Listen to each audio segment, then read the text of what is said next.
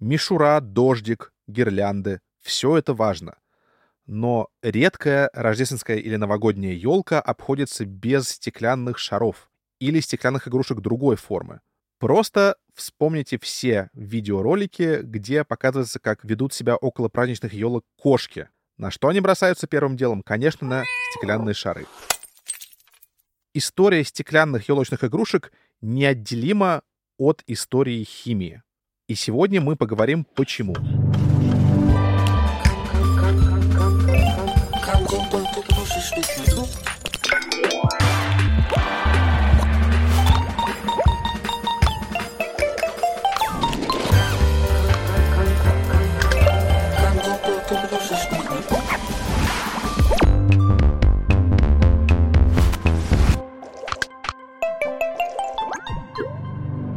Это подкаст «Кандидат игрушечных наук», где я, химик Иван Сорокин, рассказываю, как новые материалы и необычные реакции помогают создавать игрушки и все, что с ними связано. От спиннеров и лего до глиттера и симпл димпла. Сегодня мы поговорим о елочных игрушках. Мы подготовили этот подкаст при поддержке Яндекс.Маркета. На Яндекс.Маркете продается больше 50 миллионов товаров – том числе игрушки, материалы для творчества, детские книги, одежда и еще много всего интересного для детей и их родителей.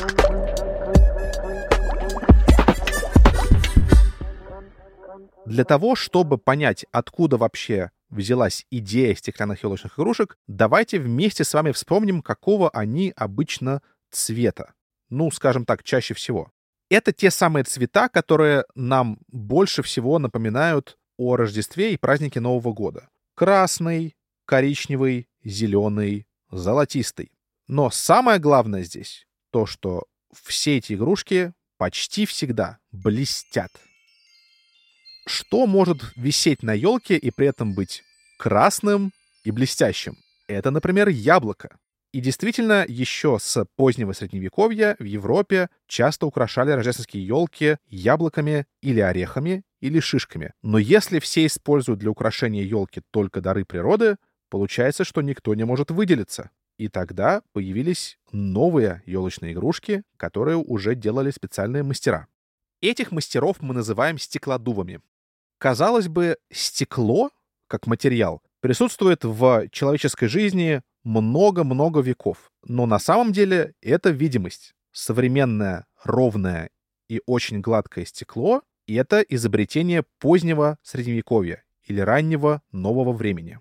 Для того, чтобы его производить, нужны очень горячие печи и мастерство стеклодувов. Стекло в основном состоит из оксида кремния, или другими словами, песка. Возможно, вам известно другое название оксида кремния, или, точнее, одно из его форм — кварц. Если мы добавим к кварцу разные другие вещества, у нас получится стекло с разными свойствами, разной прочности, разного цвета, разной способности удерживать тепло. Уникальность стекла как материала в том, как легко можно придать ему форму, которая будет достаточно устойчивой. Это свойство стекла, в первую очередь нагретого стекла, называется пластичностью. Высокая пластичность горячего стекла — это именно то свойство, которое используют стеклодувы. Название этой профессии не какая-то шутка. Они буквально дуют в стекло и таким образом придают ему форму. Если просто дуть в заготовку, то получится шарик, потому что воздух будет действовать на все стороны стекла равномерно. Но вы наверняка видели и елочные игрушки в виде разных фигурок, растений и чего-то еще более сложного. Это совсем уже не шарики. Для того, чтобы получить такие игрушки, стеклодувы используют специальные формы, в которые они помещают заготовку и выдувают игрушку внутри нее. Часто стеклодувам приходится вращать заготовку при выдувании игрушки для того, чтобы она была со всех сторон одинаковая. Хорошо, стеклодувы выдули игрушку нужной формы. Но прозрачное стекло смотрится на елке невыигрышно. Мы не зря говорили про блеск елочных игрушек. Что это значит с точки зрения науки? Елочные игрушки очень хорошо отражают лучи света. Или солнечного света, или света ламп. И елочные игрушки, и зеркало у вас в ванной комнате отражают свет за счет тонкого слоя металла. Это не любой металл. Он должен быть благородным для того, чтобы его не портил воздух. Благородными металлами мы считаем, например, золото или серебро. Понятно, что серебряное зеркало гораздо дешевле. Как именно воздух может портить металл? В воздухе есть кислород, и он может разъедать металл. В результате металл перестанет блестеть, то есть отражать свет. Ученые называют такой процесс окислением. Что-то похожее вы можете наблюдать, когда на старых стальных предметах появляется неприятный коричневый налет, который мы называем словом ржавчина. Итак, нам хочется, чтобы стеклянные игрушки нужной нам формы еще и блестели. Для этого мы хотим сделать из них маленькие зеркала. Обсудим, как химики научились серебрить стекло.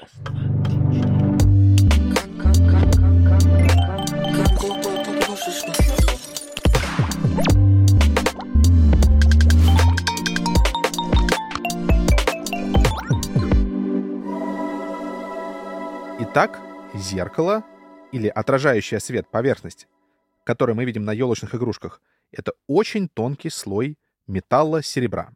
Как получить металлическое серебро в таком тонком слое? У вас не выйдет просто взять кусок металла и натереть им стекло. Придется получить осадок этого металла из водного раствора в результате химической реакции. То есть провести в смеси в стакане такое превращение, чтобы из жидкости выпали твердые кристаллики.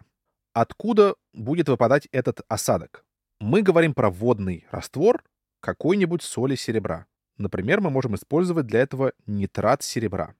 Раствор серебра как будто бы звучит странно. Серебро как металл действительно почти нерастворимо в воде.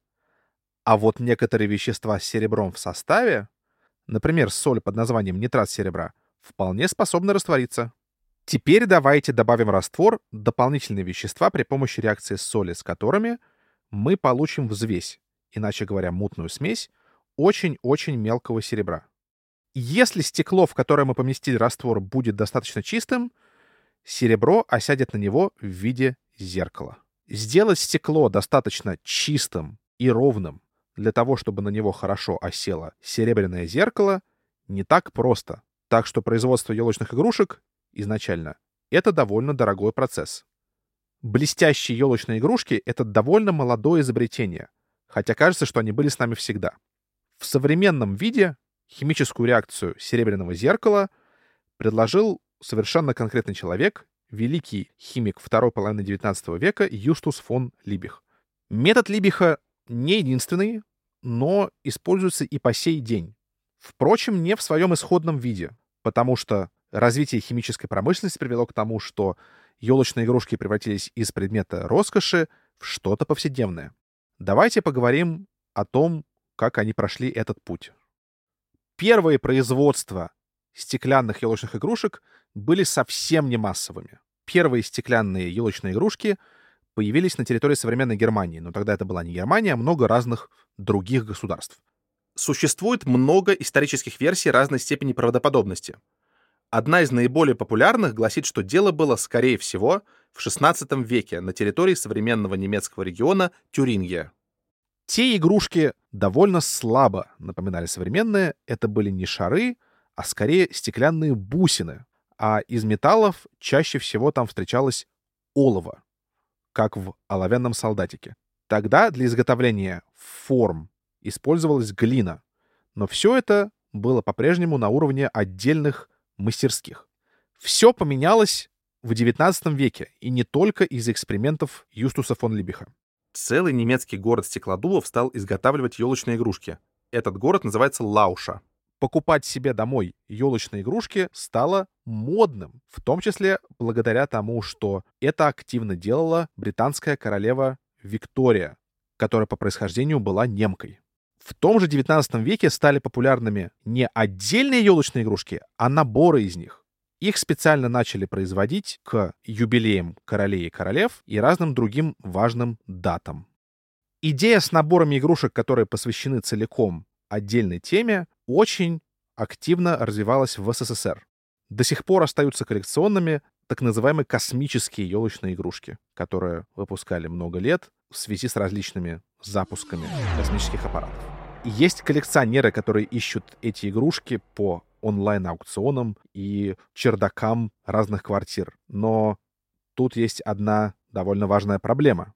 Пользоваться елочными игрушками, которые произведены 50 лет назад и раньше, может быть не совсем безопасно, потому что краски, которые тогда использовались, содержали тяжелые металлы и разные другие ядовитые вещества. Конечно же, трогать их вполне себе можно, но вот держать их дома в большом количестве может быть не самым лучшим решением. Не только в городе Лауша сохраняются традиции производства стеклянных елочных игрушек. Советские традиции сохраняются, например, на фабрике в подмосковном городе Клину, куда можно сходить на экскурсию и увидеть, как мастера производят игрушки на всех этапах. От выдувания форм стеклодувом до нанесения слоя серебра и дальнейшего покрытия краской и специальным узором, который называется словом орнамент. К сожалению, дома довольно сложно сделать такие же игрушки, которые можно увидеть на экскурсии на заводе в Клину. Тем не менее, вы можете попробовать сделать что-то похожее, осадив тонкий слой металла на другой металл.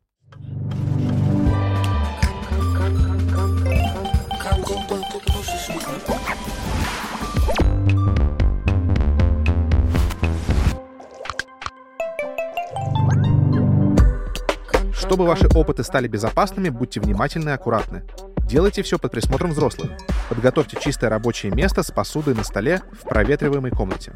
Наденьте рабочую одежду, например, халат, и резиновые перчатки. Не подносите реагенты близко к лицу. Держите рядом бумажные полотенца и не забудьте убрать за собой.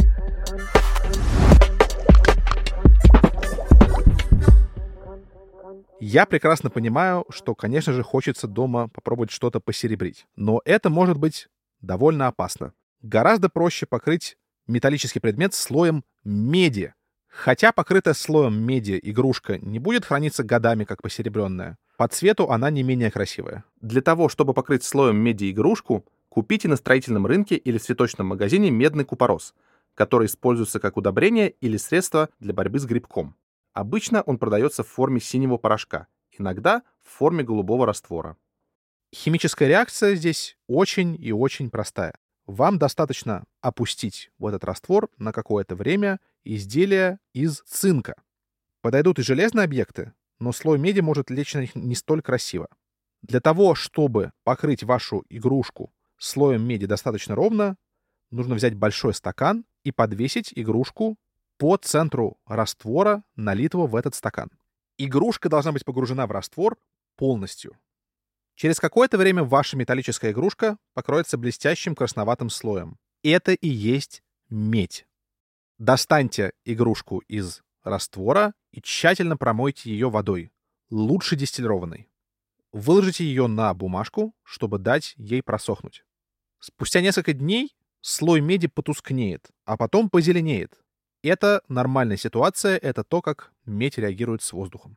Тем не менее, вы можете попробовать провести этот опыт еще раз. Если слой меди достаточно тонкий, вы можете зачистить его наждачной бумагой, если она достаточно жесткая, и повторить этот опыт снова. Удачи! Спасибо всем, кто нас слушал. Следующий эпизод выйдет через неделю. Пожалуйста, ставьте нам оценки, оставляйте комментарии в разных приложениях, рассказывайте о нас друзьям и знакомым. Мы подготовили этот подкаст при поддержке Яндекс Маркета. Яндекс Маркет — это marketplace, место, где продается огромное количество товаров, от холодильников до книг и фломастеров. В том числе множество всего для детей и их родителей.